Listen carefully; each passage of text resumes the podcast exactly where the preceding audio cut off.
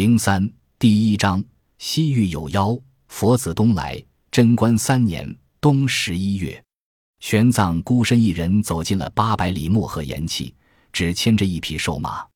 这片先秦史籍中的西海流沙，后世吴承恩笔下的流沙河，当真称得上八百流沙界，三千弱水深。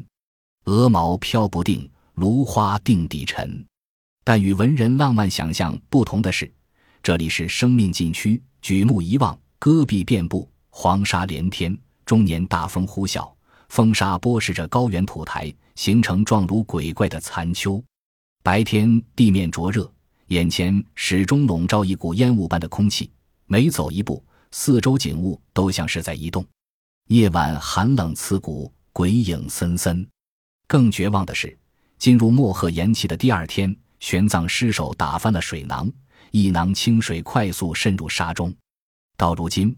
他已经四夜五日没有喝过一滴水，一人一马只是靠着本能，在干热的风沙中一步步挪动，脚下没有路，指引着他的只有前方骡马和骆驼的尸骨，偶尔也有人的头骨扮演在黄沙之中，空洞的眼眶注视着后来者。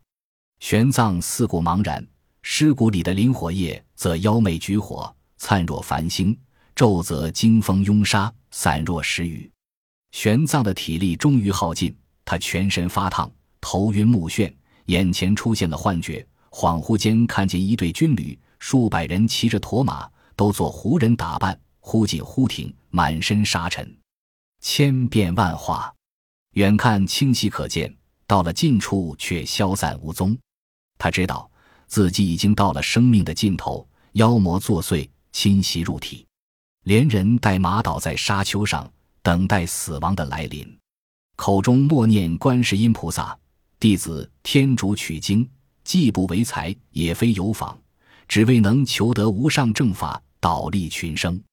求菩萨大慈大悲，寻声救苦，消除灾厄。”慢慢的，他陷入昏迷，残梦中却有一个金甲神人，手持长戟怒喝：“还不快起身远行！”玄奘打了个寒战，猛然惊醒。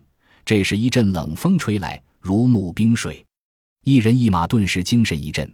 玄奘挣扎起身，趴在马背上，在沙漠中继续前行。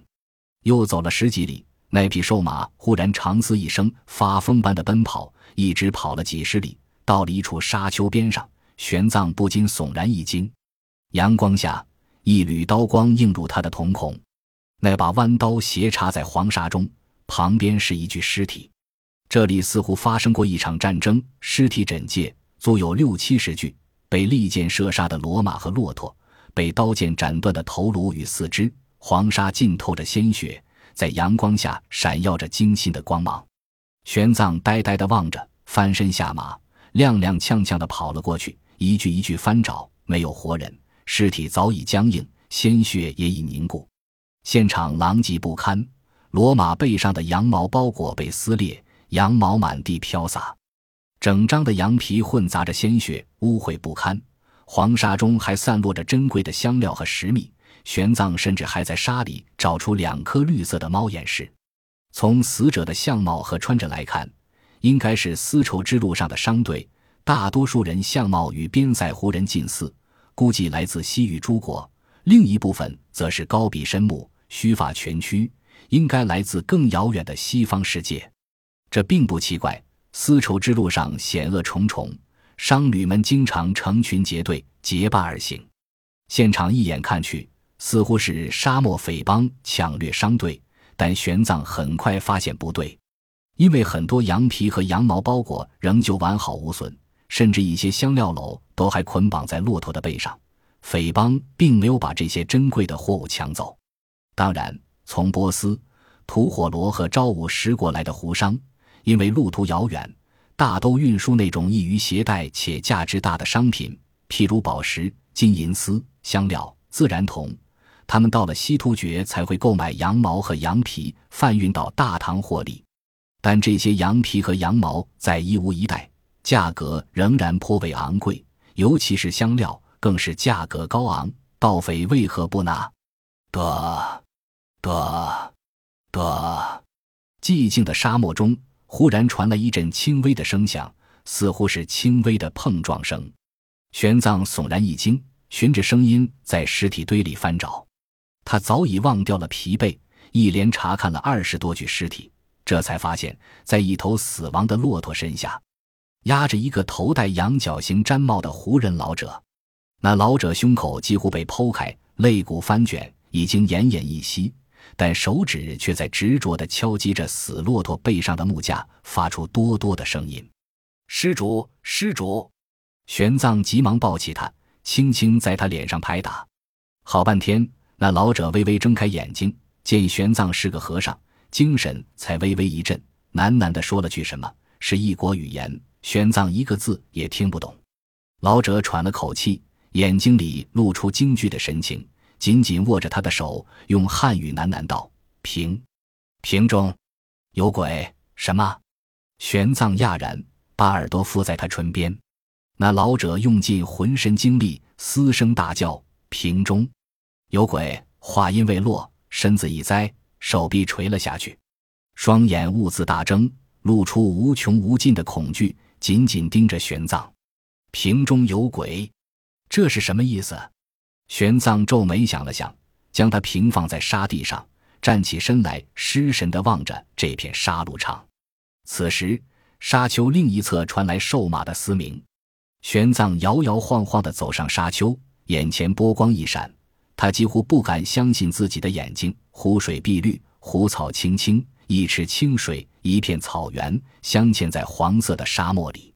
玄奘以为是幻觉，不敢伸手触摸。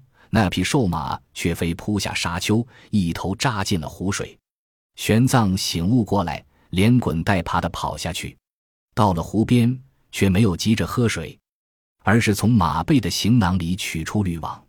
根据佛教戒律，这种水称为食水，必须过滤之后才能喝。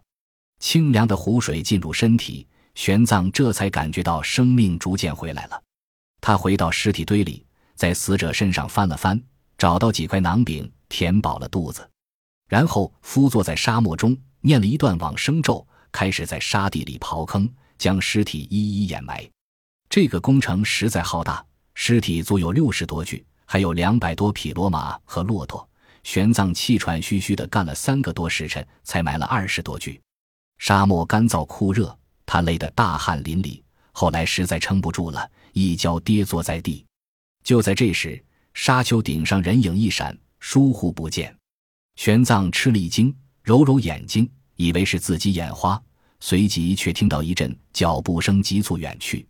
他一跃而起，奔上沙丘，顿时瞠目结舌。只见沙漠里一个赤身裸体的孩子正在惊慌失措地奔跑，到了湖边，纵身跳了进去，游到了湖水中央，才转过头来看他。玄奘张大了嘴巴，慢慢走过去。站在湖岸上看着他，那孩子估计有八九岁，肤色惨白，黄色的头发卷曲着，鼻梁高挺，眼窝深陷，眼珠竟然是蓝色的，有些像粟特人或者吐火罗一带的雅利安人种。阿弥陀佛，玄奘朝他和石拜了拜，小施主不要害怕，我是来自大唐的僧人，没有恶意。那孩子胆怯地看着他，双手拨着水，歪着头游移。玄奘笑了笑，朝他伸出了手，示意他上岸。那孩子却露出惊惧之意，一个猛子扎进了水底。玄奘正在诧异，水花一翻，那孩子又冒出了头，手一扬，一团泥沙扔了过来，啪地打在了他的脸上。玄奘怔住了，泥沙从脸上滑落，他苦笑一声，伸手擦了擦，解释道：“贫僧确实没有恶意。那些死者是你的亲人吗？”你可否上岸，与贫僧一起埋葬了他们？曝尸荒野，入不得轮回净土。你不能碰触尸体。那孩子忽然大声说：“他说的是汉语，虽然口音怪异，但吐字清晰，显然受过良好的训练。”什么？玄奘有些摸不着头脑。你不能碰触尸体。那孩子大声说：“人死后，邪灵侵入。”尸体变得肮脏，任何人，包括父母亲属，都不能碰触它。玄奘哭笑不得。那么，谁能碰触它呢？前使者，他们专门处理尸体。孩子认真地道，而且不能埋葬入土，尸体太肮脏，火葬会污染火，水葬会污染水，土葬会污染大地。尸体必须先进入白色公牛的尿液里清洗净化，换上正道之衫，系上圣腰带，才能和圣先知沟通。玄奘恍然大悟，低声道：“原来你是拜火教徒，索罗亚斯德教。”那孩子恼怒的纠正。玄奘点点头。